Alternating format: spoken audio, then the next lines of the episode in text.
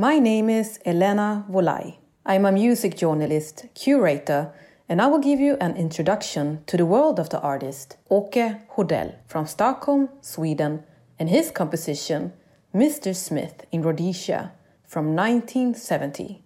Åke Hodell was the fighter pilot who crashed and miraculously survived to change his course during his convalescence.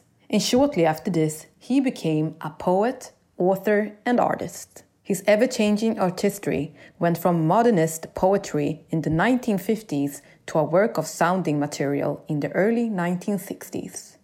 Eventually, his work gained an ever increasing political content, but without ever compromising on the artistic expression. He was one of the central figures during the 1960s when it came to challenging the boundaries of art and poetry.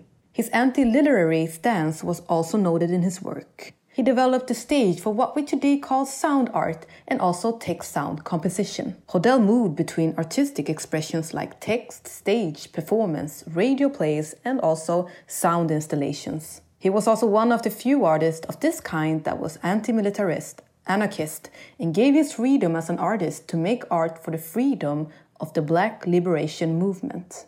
About the work Mr. Smith in Rhodesia.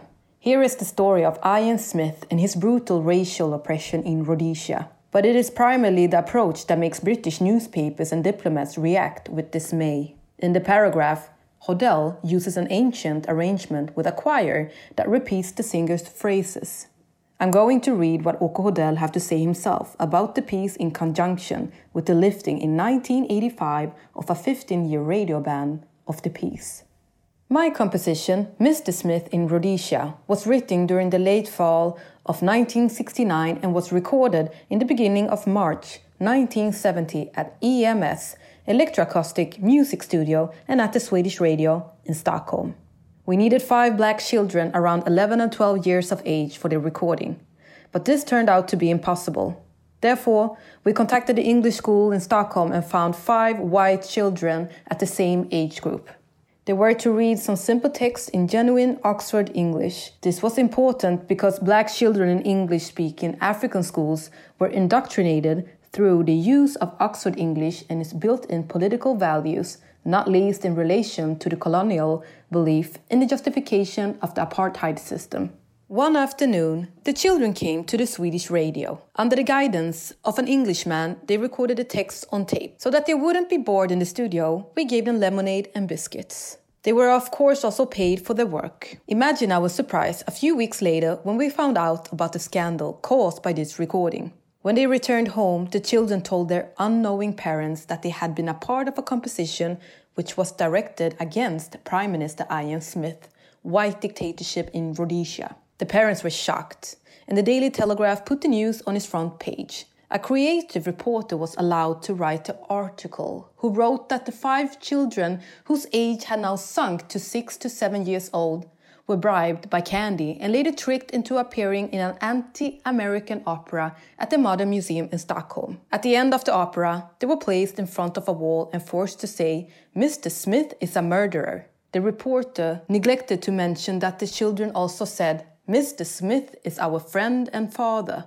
Mr. Smith gives us food and clothing.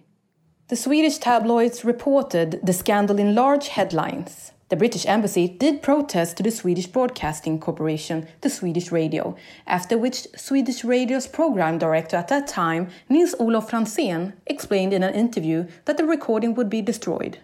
Which it was. Fylkingen, which was co-producer of the recording, was not satisfied at all. They financed a new recording in England involving children whose parents were quite positive towards the political content of the piece. This is the version which was presented at Fylkingen's and the Swedish Radio's festival at the Modern Museum in April 1970.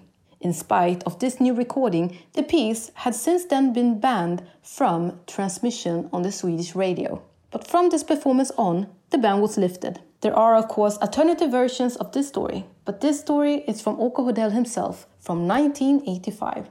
The piece was given by Åke Hodell to representatives of the freedom movements ZANU and ZAPU during a journey to Africa in 1977 and was broadcast by underground radio stations. All Africa to the Africans.